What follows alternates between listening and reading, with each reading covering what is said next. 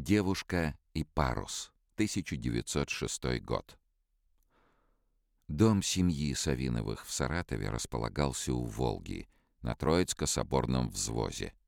Именно его описывает племянник художника, писатель Борис Пельняк в одном из рассказов. Этот дом был приданным Катерины Ивановны. Жили тогда на Большой Московской, ныне Ленинская, где была торговля.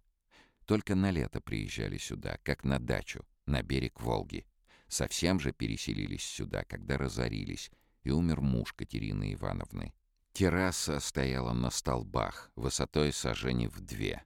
Под террасой росли тополи, белые акации и сирень.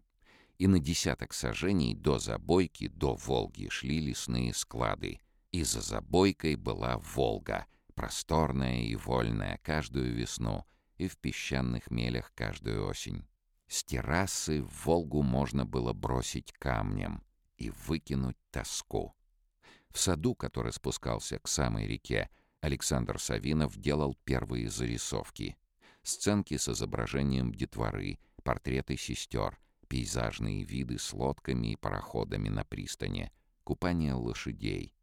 Счастливое детство в большой семье — Волга во всей красоте ее бескрайних просторов, которую художник наблюдал с самого раннего возраста, повлияли на основные характеристики его искусства, доминантами которого стали интерес к человеку и преклонение перед природой.